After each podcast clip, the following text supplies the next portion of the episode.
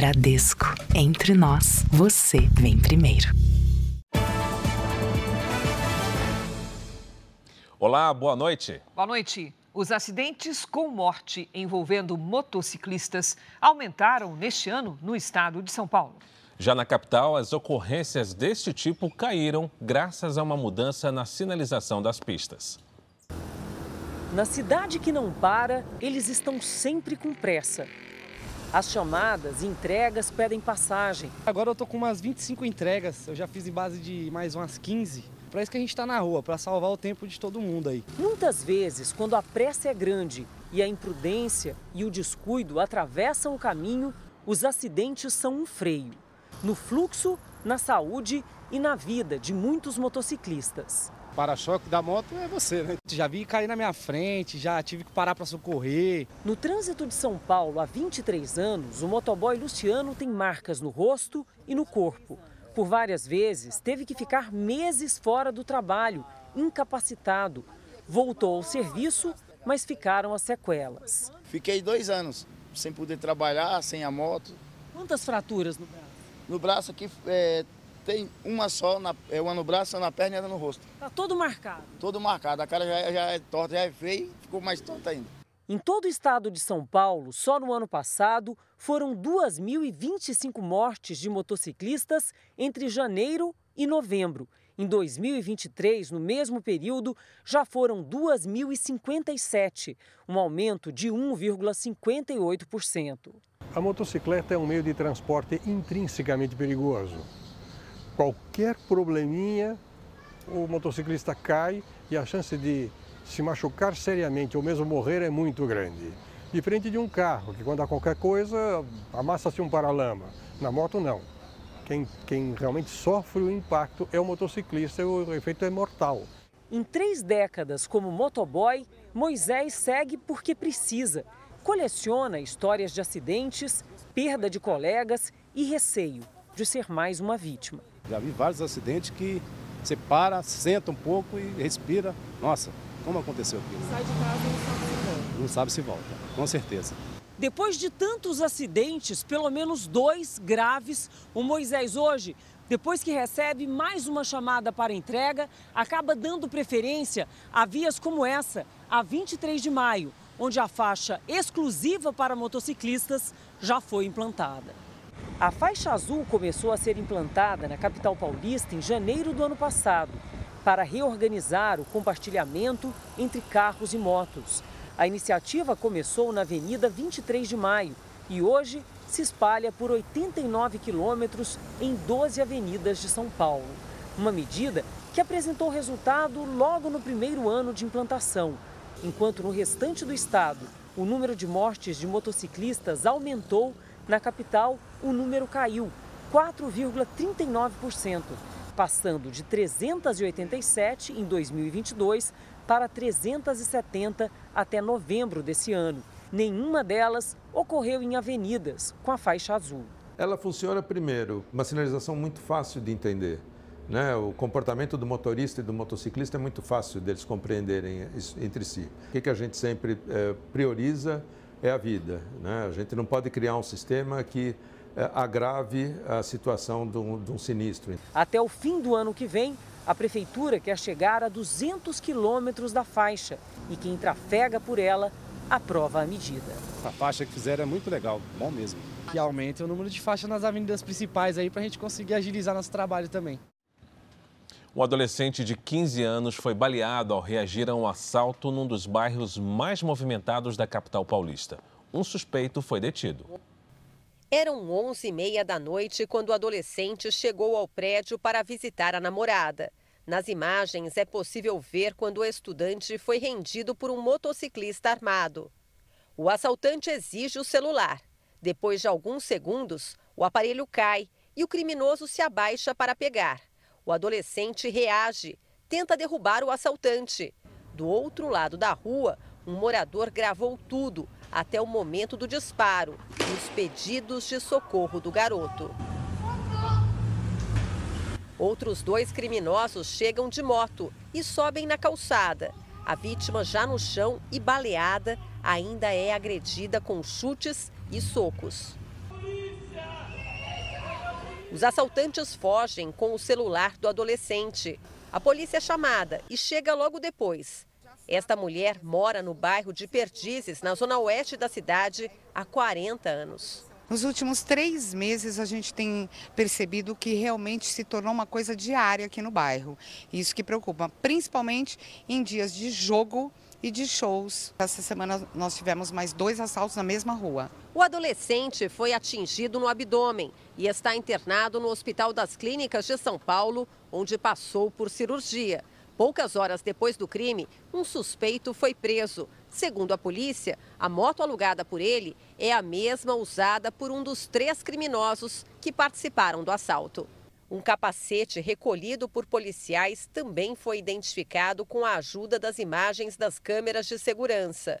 O homem preso nesta sexta-feira é irmão do suspeito identificado na investigação como aquele que atirou contra o jovem. Inicialmente, o mínimo é que ele é, locou a moto utilizada no, no crime. Para nós, até esse momento, os dois estão na cena do crime. Hoje, a área que tem muito comércio e prédios residenciais amanheceu assim, depois de uma noite de muita violência. Um assalto gravado por vários ângulos que vizinhos e frequentadores vão demorar para esquecer.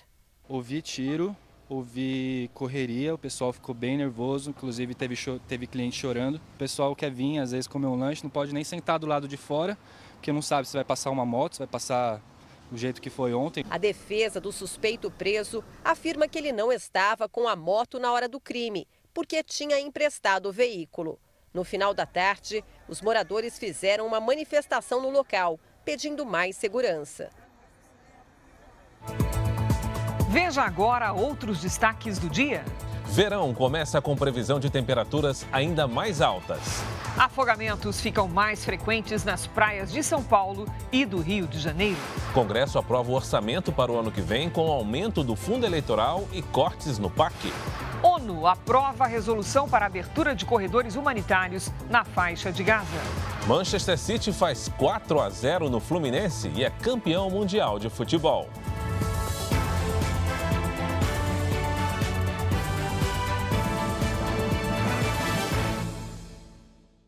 Oferecimento Bradesco. E para você, o que vem primeiro em 2024?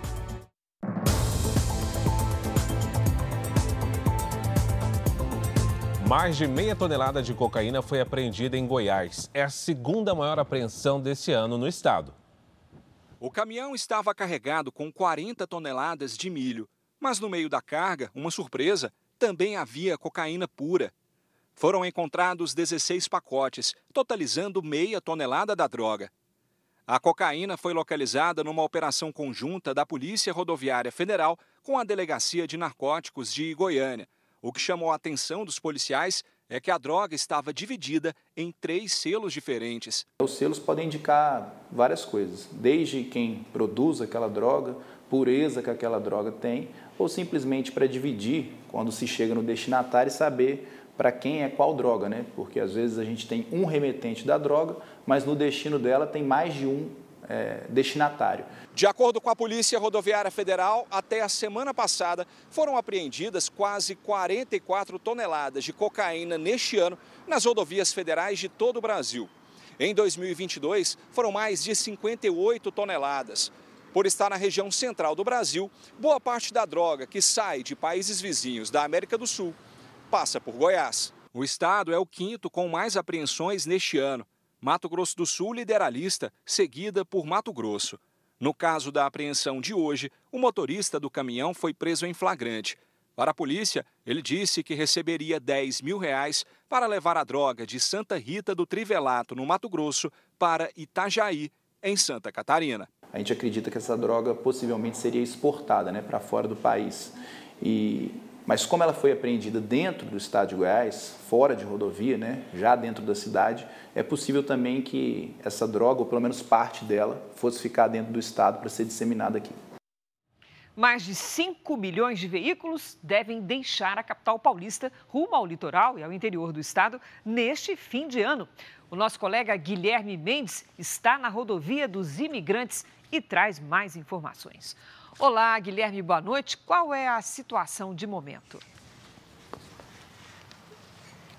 Olá, Cris. Olá, Fara. Boa noite. Boa noite a todos. Pois é, o movimento começa a ficar intenso aqui na rodovia dos imigrantes. Tanto que desde a hora que a gente chegou até agora, o volume de carros aumentou bastante. A rodovia liga a capital ao litoral sul do estado de São Paulo. Segundo a estimativa da concessionária, é que mais de 1 milhão e 100 mil veículos passem por aqui rumo à Baixada Santista entre o Natal e o Ano Novo. O sistema Anchieta Imigrantes opera agora com sete faixas liberadas para quem for para a praia e três para quem pretende seguir para São Paulo. Quem segue para o litoral norte pela Ayrton Senna ou pela Tamoios precisa ter paciência. A viagem, que geralmente leva duas horas, hoje está durando mais de cinco. Na rodovia Castelo Branco, no sentido interior, o trânsito começou a ficar mais intenso no fim da tarde, como mostram essas imagens feitas pelo helicóptero da Record. A orientação, claro, da Polícia Rodoviária Federal é manter a paciência e principalmente não consumir bebida alcoólica, manter uma certa distância do veículo da frente e, em caso de chuva ou neblina, como está agora, ter ainda mais atenção. E principalmente, Cris e Fara, ter atenção e paciência redobrada, porque o importante é chegar, né, Cris e Fara? E chegar em segurança, não é, Guilherme? Obrigada. Em Minas, o movimento é intenso na rodovia Fernão Dias, que liga Belo Horizonte a São Paulo. Segundo a concessionária que administra esse trecho, 1 milhão e 100 mil veículos devem passar por lá até segunda-feira. O motorista também enfrenta lentidão na BR-381, que liga a capital mineira do litoral do Espírito Santo. Chove agora no local. O tráfego também é intenso na BR-040, que liga Minas Gerais ao litoral do Rio de Janeiro. A Polícia Rodoviária Federal recomenda atenção redobrada e muita calma dos motoristas. O verão começou hoje. Com a chegada da estação mais quente, aumenta o risco de afogamento. Só esse ano, mais de 3.500 pessoas foram resgatadas em praias do estado de São Paulo. A moto aquática acelera para mais um salvamento. Três vítimas foram resgatadas. Nesta outra ocorrência, o socorro chega de helicóptero. No fim do ano, com praias cheias, o trabalho dos guarda-vidas só aumenta. A gente viu um primeiro salvamento de uma família, pareciam que eram três pessoas, e assim que eles conseguiram fazer o resgate, imediatamente aconteceu outra, outra possibilidade de afogamento ali. Foi o que aconteceu hoje com a Talita e a família. O mar desta praia de Guarujá, no litoral de São Paulo, parecia tranquilo. A gente não estava mergulhando, a gente estava ali conversando, a maré começou a subir muito e começou a levar a gente. Os bombeiros agiram rápido e salvaram os três. O local tem muita sinalização de risco e prevenção dos bombeiros. Mesmo assim, é um dos pontos do litoral paulista com mais salvamentos. Aqui no estado de São Paulo, o número de mortes por afogamento está menor este ano em relação a 2022, quando 90 pessoas perderam a vida nas praias paulistas. Mas os casos de afogamentos e salvamentos, como o da Talita e a família, aumentaram nos últimos três anos. Em 2021, quase 3 mil pessoas foram resgatadas em praias de São Paulo. Em 2022, foram cerca de 3.300. Este ano nem acabou e já são mais de 3.500 salvamentos. Já os afogamentos cresceram 20% nos últimos três anos. Os dados de mortes só não seguiram no mesmo ritmo porque tem mais helicópteros e motos aquáticas em atuação. A aeronave já vem para o local, os dois guarda-vidas que estão tripulados naquela aeronave já se, se lançam ao mar e eles fazem o um salvamento com muito mais agilidade. No Rio de Janeiro também aumentaram os casos de afogamento. No ano passado foram cerca de 15.600. Esse ano já são mais de 25 mil. E as histórias por trás desses números têm semelhanças recorrentes aquela mistura de álcool com praia e sol. Sempre dá problema, né? Porque ele, ele acaba perdendo os sentidos, ele entra numa corrente de retorno, quando vê ele já foi arrastado lá para o fundo.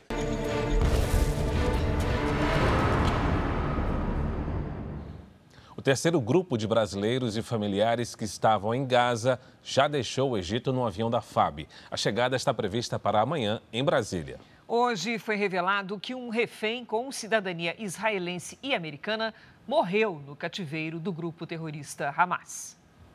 O refém Gadi Hagai, de 73 anos, morava no kibbutz Niroz, um dos locais atacados pelo Hamas no dia 7 de outubro. Hagai foi ferido a tiros pelos terroristas e levado para a faixa de Gaza. O Fórum das Famílias dos Sequestrados e Desaparecidos afirmou que o corpo ainda está em poder do Hamas. Hagai é o primeiro sequestrado americano a morrer em Gaza. A mulher dele, Judith, ainda está em poder dos terroristas. Com a guerra começando a 12ª semana, parentes dos reféns decidiram entrar com um processo judicial contra o Comitê Internacional da Cruz Vermelha.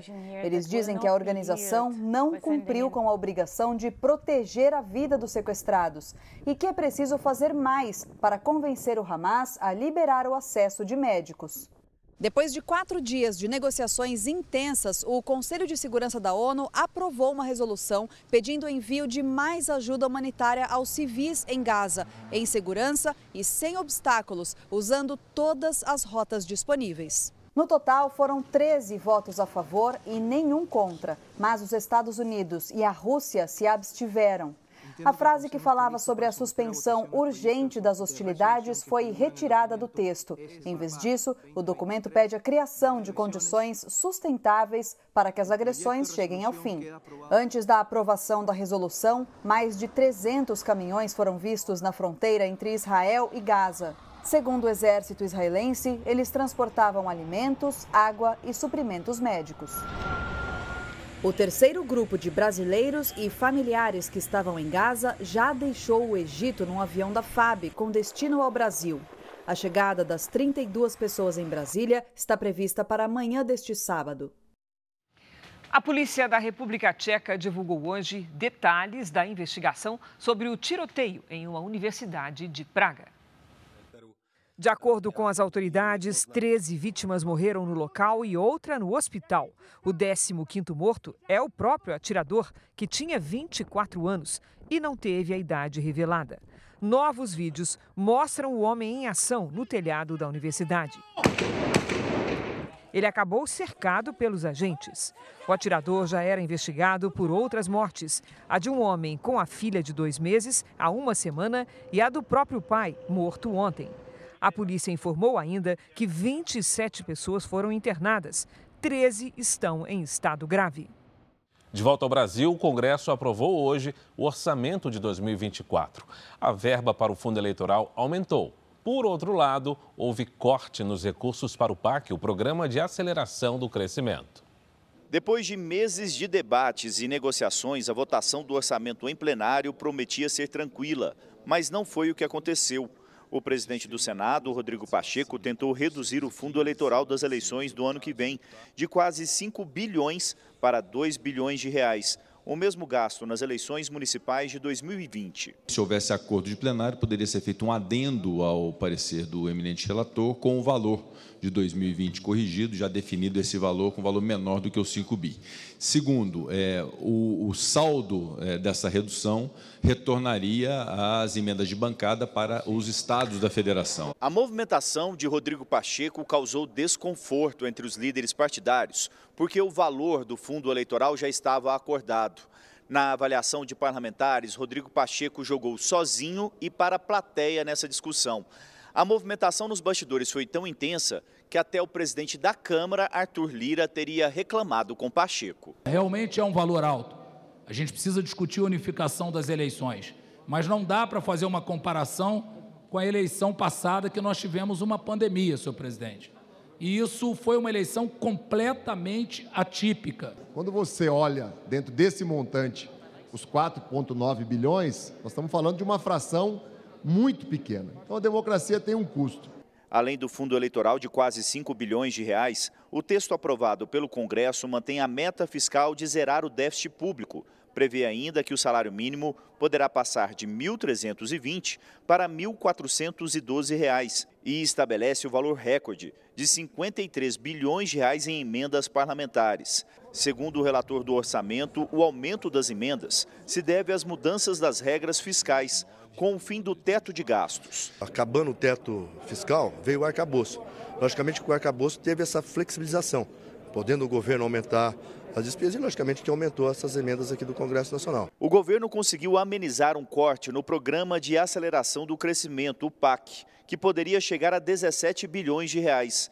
Depois de muita negociação, o corte chegou a 7 bilhões, o que vai garantir 54 bilhões de reais para o programa no ano que vem.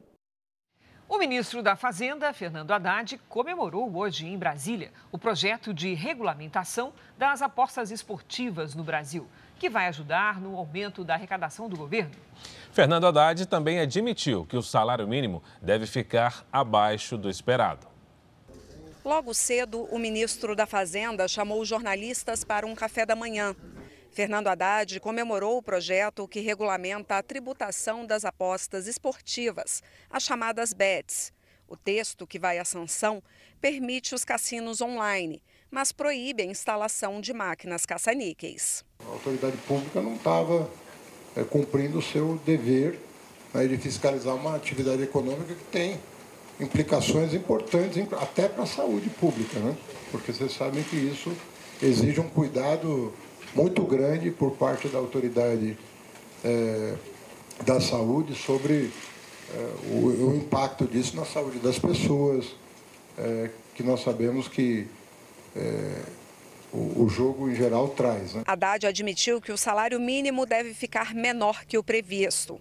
O governo trabalhava com a previsão de R$ 1.421, mas por causa da diferença da inflação, o cálculo do valor teve um corte de R$ 9,00, caindo para R$ 1.412. Segundo o ministro, o que foi combinado com as centrais sindicais será cumprido, mas não explicou qual despesa seria cortada para compensar o valor acordado. A política do presidente Lula vai ser respeitada na forma do acordo que foi feito com as centrais sindicais. Terça-feira que vem, o ministro da Fazenda vai anunciar algumas medidas para tentar melhorar a arrecadação e buscar a meta de déficit zero. Haddad não quis adiantar quais medidas seriam, mas uma delas é uma proposta alternativa à desoneração da folha de pagamento dos 17 setores que mais empregam no país. O presidente Lula vetou a proposta e o Congresso derrubou o veto. A saída política foi um pedido do presidente Lula ao ministro da Fazenda antes de judicializar a questão. O que o presidente é, sugeriu?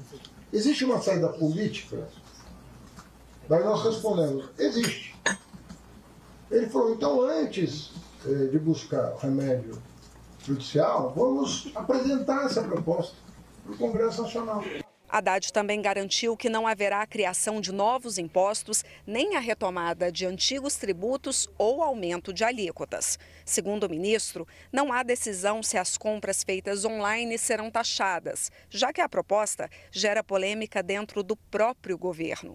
O ministro afirmou ainda que a relação com o presidente do Banco Central, Roberto Campos Neto, está boa e disse que há espaço para novas reduções na taxa de juros, que hoje está em 11,75%. Nós não vamos criar impostos novos, nós não vamos aumentar a alíquota, nós vamos seguir a Constituição. O juro está caindo e vai cair mais. As ondas atípicas de calor intenso que marcaram os últimos meses foram uma amostra do que vem aí neste verão. A previsão é de temperaturas acima da média e de chuvas irregulares. Dia de sol forte e muito calor em todo o Brasil. Situação que deve se repetir pelos próximos meses. O verão vai ser mais quente que o normal, segundo o Instituto Nacional de Pesquisas Espaciais, o INPE. A média histórica da estação é de 25,3 graus de temperatura. Os meteorologistas acreditam que agora pode ultrapassar a média de 1998, que foi de 26 graus. É algo que fica supera a média climatológica em praticamente um grau, quase um grau acima da média climatológica para os meses de verão. Então é algo é, bem significativo, né, a temperatura prevista para este verão. Todas as regiões aí com calor acima da média. Os últimos meses já bateram recordes de temperatura. O fenômeno El Ninho, que aquece as águas do Oceano Pacífico e provoca alterações climáticas, deve durar até abril e agravar a situação. Mas o problema não é só ele. Quando a gente pega um mapa aí de temperatura do oceano, a gente vê uma grande quantidade de água muito mais aquecida do que o normal. Temos também o aquecimento natural do planeta, influência também do homem, é, da ação do homem na, no meio ambiente, que acaba deixando as temperaturas mais elevadas. Então, toda essa combinação de fatores faz a gente ter essa ideia de que o próximo verão tenha essa característica de ser um dos verões mais quentes da história. Quem tem praia por perto, aproveita o mar. Quem não tem, se vira como pode. Em São Paulo, as piscinas ficaram cheias. Cara, tá gostoso, tá uma delícia, viu? Nesse verão aí que começou, a melhor coisa que tem é uma piscininha. Gostoso demais, tá calor, deu uma fugidinha do trabalho para dar uma refrescada, porque o calor continua, né? Aqui na capital paulista acabou de chover, agora tá sol e continua muito calor. Um dia típico do verão, mas a previsão não é de que a estação seja assim em todo o país. De acordo com o INPE, vai faltar chuva no norte e no nordeste. Já no extremo sul do país, a previsão é de temporais ainda mais intensos do que o normal para essa época do ano. Essa é uma chuva mal distribuída, uma chuva irregular. Não serão dias chuvosos, né? Aquele dia com muita nebulosidade, com poucas aberturas de sol, como tivemos nos últimos três verões. Agora teremos dias ensolarados, com sol pela manhã, temperaturas ganhando elevação muito rápido, subindo muito rápido, e as pancadas de chuva volumosas e com tempestades acontecem principalmente no período da tarde. Agora vamos conversar com a Lidiane Sayuri para saber como é que vai ficar o tempo no primeiro fim de semana do verão. Olá, Lid, boa noite. Tá pronta para o calorão? Pronta para o calor e para os alertas. Também tem alerta de temporal nesse fim de semana na região sul. Cris, boa noite para você. Fara, muito boa noite. Boa noite a todos que nos acompanham. Neste momento, as imagens de satélite mostram muitas nuvens carregadas sobre a maior parte do país. Amanhã, as pancadas de chuva devem atingir todas as regiões, principalmente à tarde. No sul, a formação de um novo ciclone extratropical deixa mais de 1.100 municípios em alerta para temporais até segunda-feira. A chuva pode vir com granizo e ventanias. No norte, previsão de temporais isolados. Neste sábado à tarde, faz até 36 graus no Rio de Janeiro. Em Campo Grande, em Rio Branco, máxima de 31. Em Teresina, até 33. Para quem estiver ou for para o litoral, muito cuidado. Em Laguna, Santa Catarina, a chuva aperta amanhã à tarde e segue até o Natal. Na Baixada Santista, São Paulo, fim de semana com mais sol do que chuva. Em Trancoso, na Bahia, sábado e domingo de tempo firme com calor de 30 graus. Em Natal, no Rio Grande do Norte, chuva leve no começo do dia. Em São Paulo, tempo abafado, com chuva rápida à tarde. No sábado, máxima de 34. No domingo, faz até 31. Vamos direto ao tempo delivery, porque a Natália está de olho na previsão para Tramandaí, no Rio Grande do Sul, Lidiane. Vamos lá, Fara. Natália, seja bem-vinda aqui ao Tempo Delivery. Olha, tem alerta de temporais a qualquer hora, com risco de trovoadas e ventanias. No sábado, a temperatura não passa dos 23 graus. No domingo e na segunda, máxima de 25. O Diego é de Palmas, Tocantins. Cadê o Diego aqui na nossa tela? Boa noite, Diego. O sol aparece, as nuvens aumentam à tarde e pode chover em alguns bairros da cidade. A temperatura fica ali na casa dos 35 graus no sábado, no domingo faz até 36. Previsão personalizada para qualquer cidade do Brasil e do mundo é aqui mesmo no Tempo Delivery. Basta mandar o seu pedido pelas redes sociais com a hashtag você no JR. Cris, Fara, até amanhã. Até amanhã, Lidy. Até, Lidy. Veja ainda hoje no Jornal da Record. Pela primeira vez, brasileiros que se declaram pardos são maioria da população. Traficante de animais é preso na Grande São Paulo. Ele mantinha em cativeiro mais de 50 pássaros silvestres. Senado envia a sanção projeto que permite a Ancine fiscalizar pirataria audiovisual.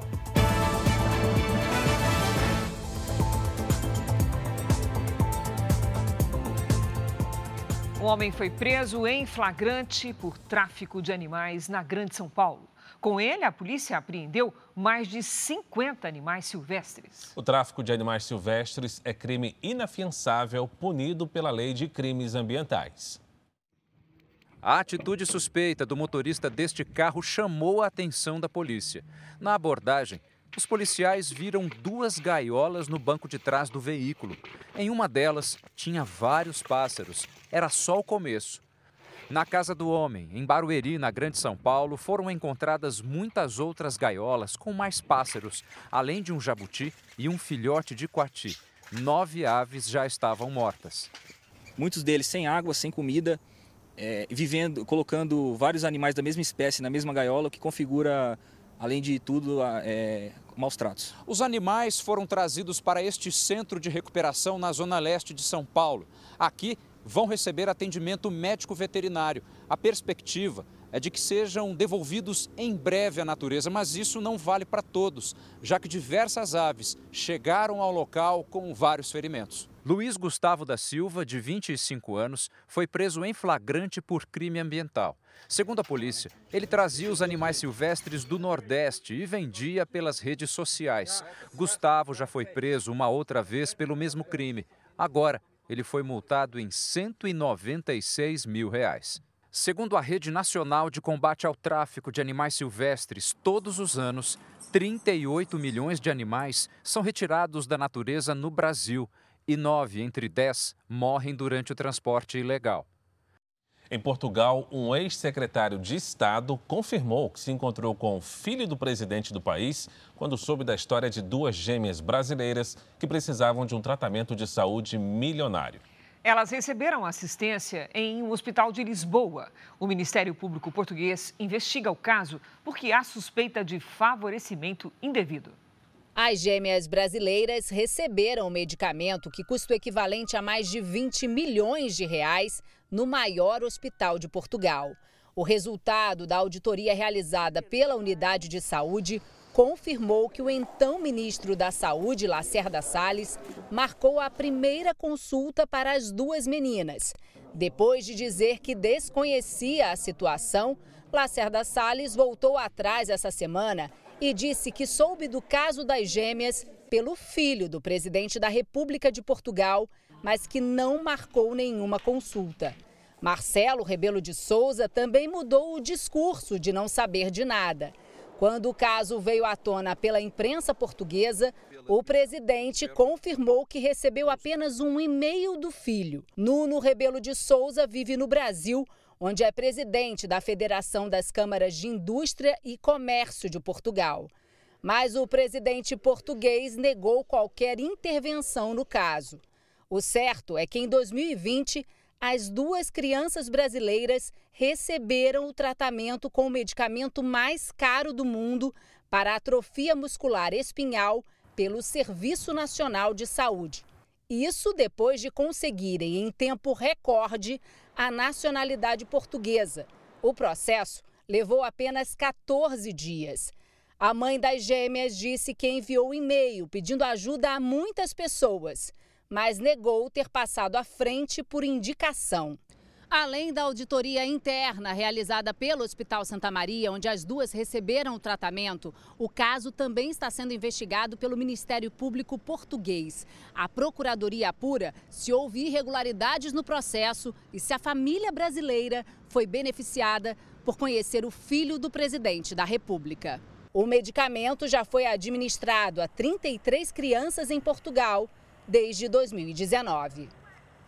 A mãe das gêmeas, Daniela Martins, disse à nossa equipe de reportagem que foi comprovado pelo hospital que a família seguiu todo o protocolo necessário para o tratamento das meninas e manteve a declaração de que não houve favorecimento. Ela acrescentou que as gêmeas estão bem. Nós não conseguimos falar com Nuno Rebelo Souza, filho do presidente de Portugal.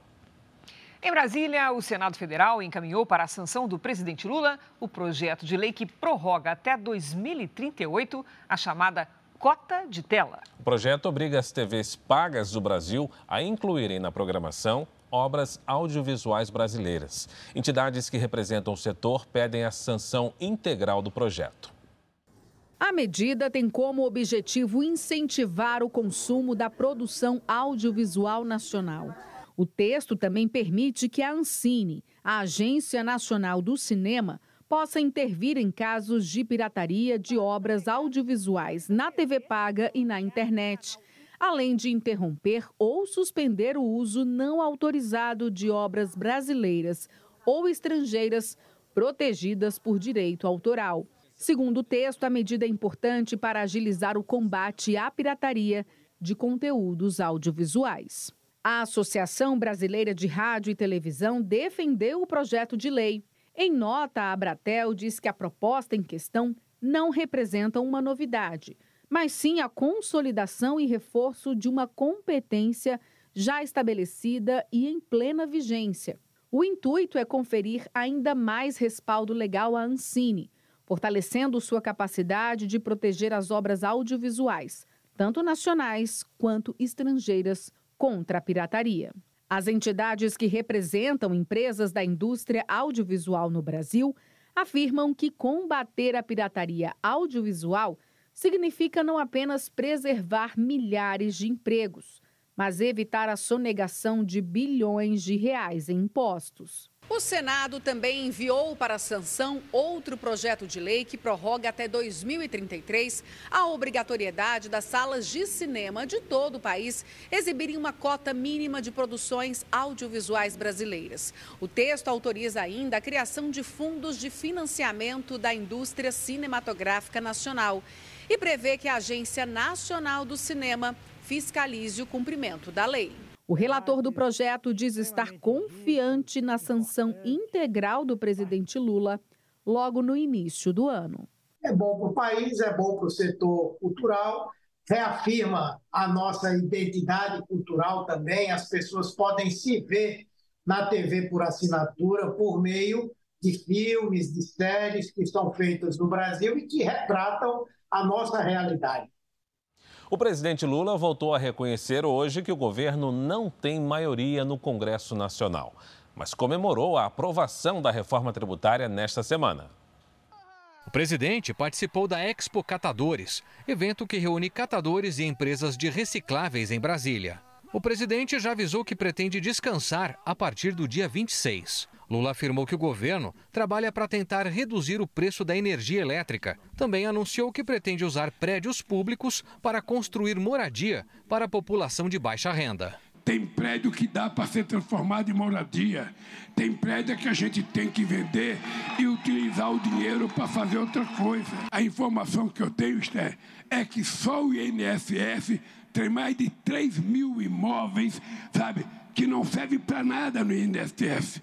Mas se não serve para o INSS, serve para o povo que precisa morar, que precisa estudar. No evento, Lula elogiou vários ministros e voltou a reconhecer que o governo não tem maioria no Congresso Nacional para aprovar tudo o que pretende. O presidente citou a derrubada do veto pelo Congresso da proposta do marco temporal para a demarcação de terras indígenas. É importante vocês lembrarem: o PT só tem 70 deputados de 513. O PCdoB tem um pouquinho, o PSB tem um pouquinho, o PDT tem um pouquinho. Então a chamada esquerda toda não deve ter 130 deputados. De 513. Ainda assim, o presidente comemorou a aprovação de temas importantes, como a reforma tributária, promulgada esta semana. Pela primeira vez, a gente aprova uma política tributária que diz o seguinte: quem ganha mais, paga mais. Quem ganha menos, paga menos. Não é como é hoje, que proporcionalmente o trabalhador paga mais. E isso foi votado com muito acordo, com muita conversa. Antes de entrar em recesso, Lula tem uma decisão importante a tomar. As regras do indulto natalino ainda não foram divulgadas. Hoje, o presidente se reuniu com o ministro da Justiça, Flávio Dino, para discutir o tema. Uma das possibilidades é que condenados pela invasão aos prédios dos três poderes em 8 de janeiro não recebam um perdão presidencial. Já o presidente dos Estados Unidos, Joe Biden, concedeu hoje indulto a 11 presos que cumpriam penas relacionadas a drogas.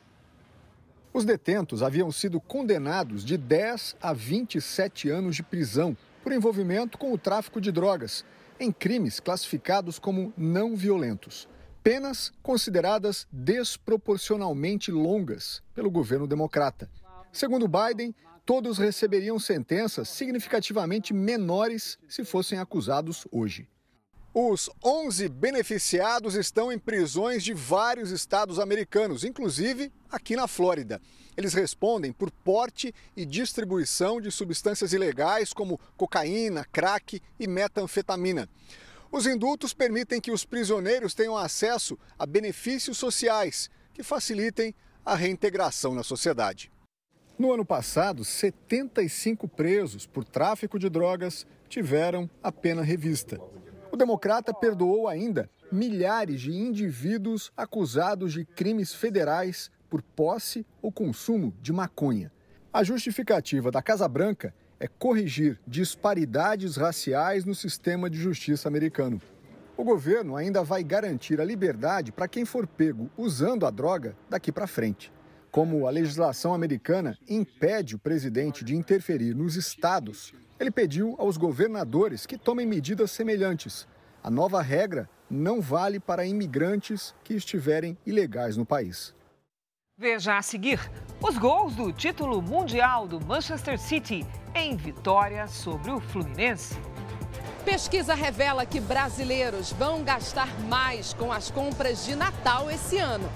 Criança nascida prematuramente comemora aniversário de um ano em maternidade onde ficou cinco meses internada.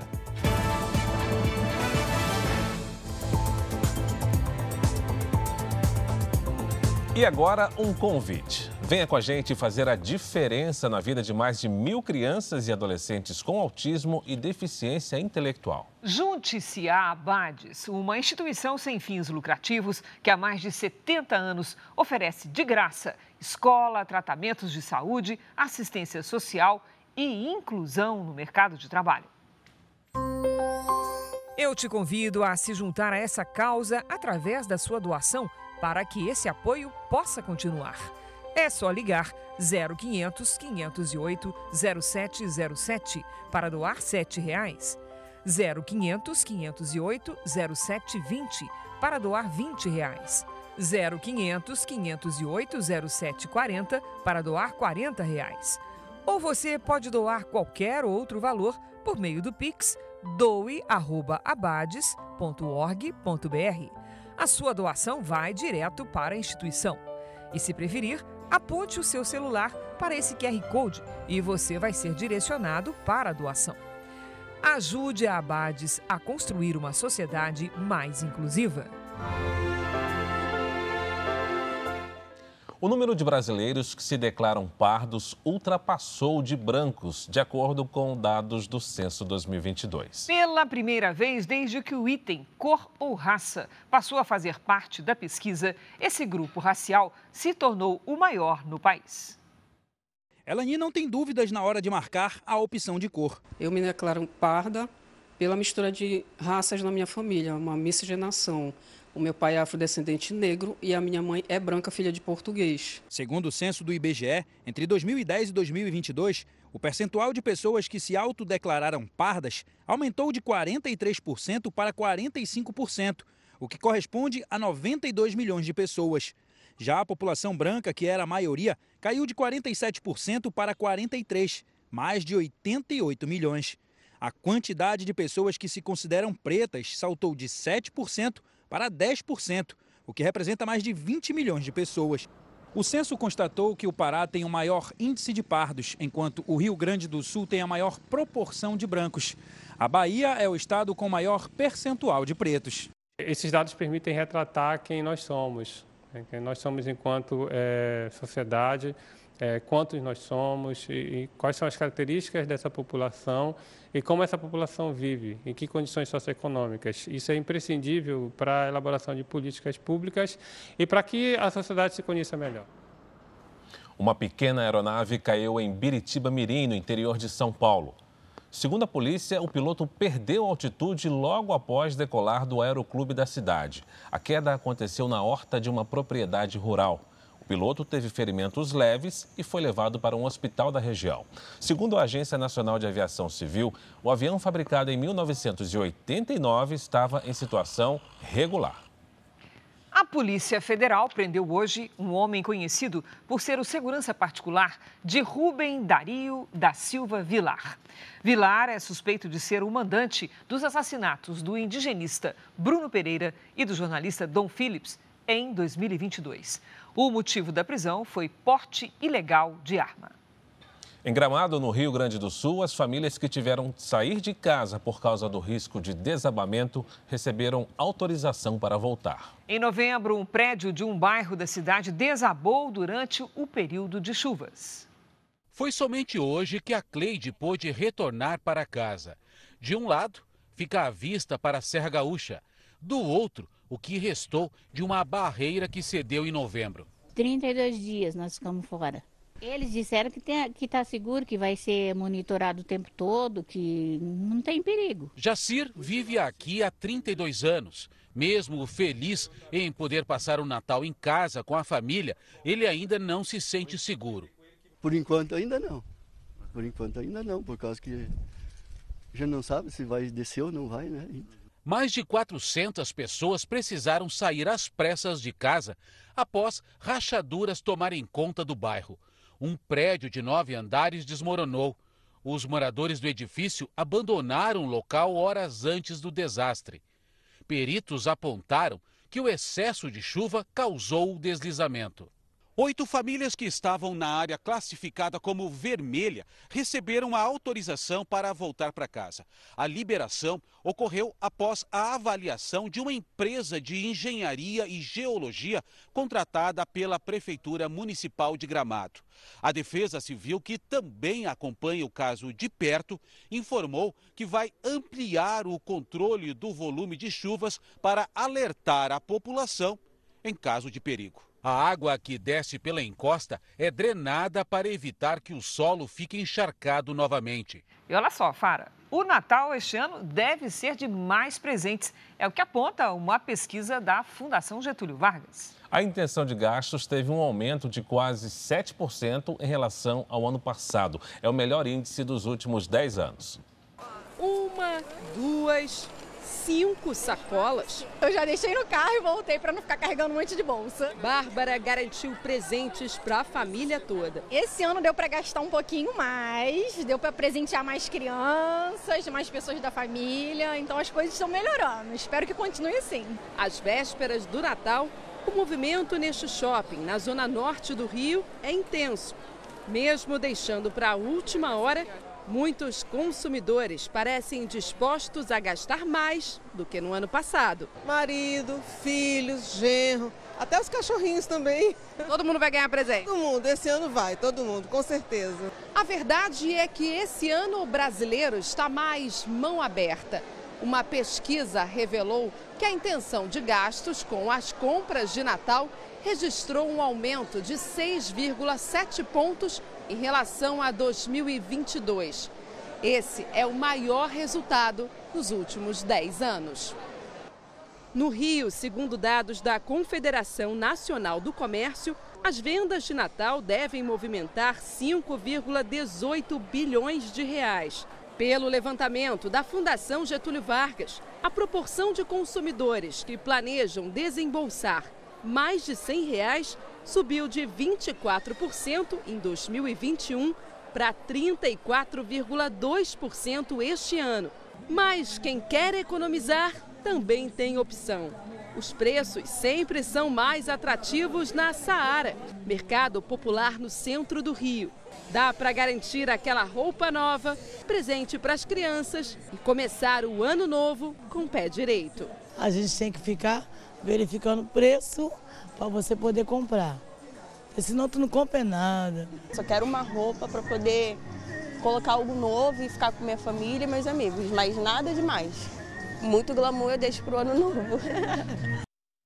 E olha só o que aconteceu em Salvador. Fãs da cantora Beyoncé foram surpreendidos com uma apresentação ontem à noite.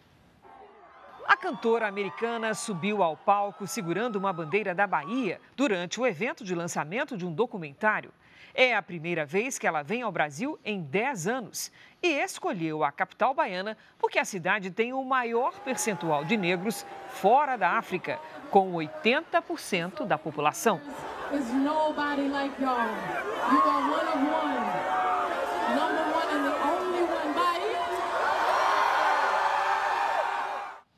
A UTI de uma maternidade de Belo Horizonte teve um dia diferente hoje, com direito a bolo e muita alegria. Uma festa para comemorar o aniversário de um aninho de um bebê que nasceu com menos de 500 gramas e hoje esbanja a saúde.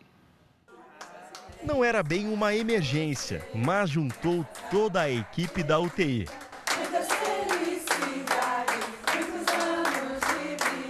É o primeiro aniversário da Liz e a família resolveu comemorar com quem salvou a vida da menina. Era um bebê muito frágil, muito frágil. Qualquer coisa que a gente errasse ia ser o diferencial do bem e do mal dela. No início, a gravidez da Bruna foi tranquila. Mas durante um ultrassom de rotina, os médicos notaram que o bebê não crescia como o esperado. Outros exames mostraram que a pressão arterial da mãe estava muito alta. Ela estava com um quadro de pré-eclâmpsia e, por isso, os nutrientes e o oxigênio não chegavam direto para a Alice com apenas 26 semanas, ou seja, pouco mais de seis meses de gestação, os médicos decidiram interromper a gravidez. Ia ser melhor ela nascer, ela ia ter mais possibilidade fora do que dentro. Liz nasceu apenas com 470 gramas. Pequena e frágil, precisou de muitos cuidados. Ela demandou 100% de oxigênio, então o respirador ficava 100% quase o tempo todo. E com isso a gente tinha medo do sangramento é, cerebral, do problema ocular, coisas que a Alice precisava vencer. Liz virou o xodó da maternidade. Aqui é a segunda casa da Alice, porque o acolhimento que a gente teve, a amizade que a gente fez. Então eu tinha que trazer. A vitória não é só da família, a vitória é do hospital, é da equipe. A menina reagiu bem, ganhou peso a alta veio depois de cinco meses no hospital. Tantos momentos difíceis uniram ainda mais a família. A Liz, o Jefferson e a Bruna passaram juntos por todos os desafios. Agora celebram a vida. E não faltam planos para o futuro. Que ela cresça para fazer a diferença. Ela já faz diferença. É só motivo de alegria e celebrar cada dia que, que tiver como se fosse o último. Muita saúde para a Liz, né? Jornal da Record termina aqui. A edição de hoje na íntegra e a nossa versão em podcast estão no Play Plus e em todas as nossas plataformas digitais. E à meia-noite e meia tem mais Jornal da Record. Fique agora com a novela Jezabel. E logo depois de Quando Chama o Coração, tem Cine Record especial com o filme Traffic Liberdade Roubada. Não perca! Record 70 anos tem a sua cara. Uma excelente noite para você. Ótima noite para você.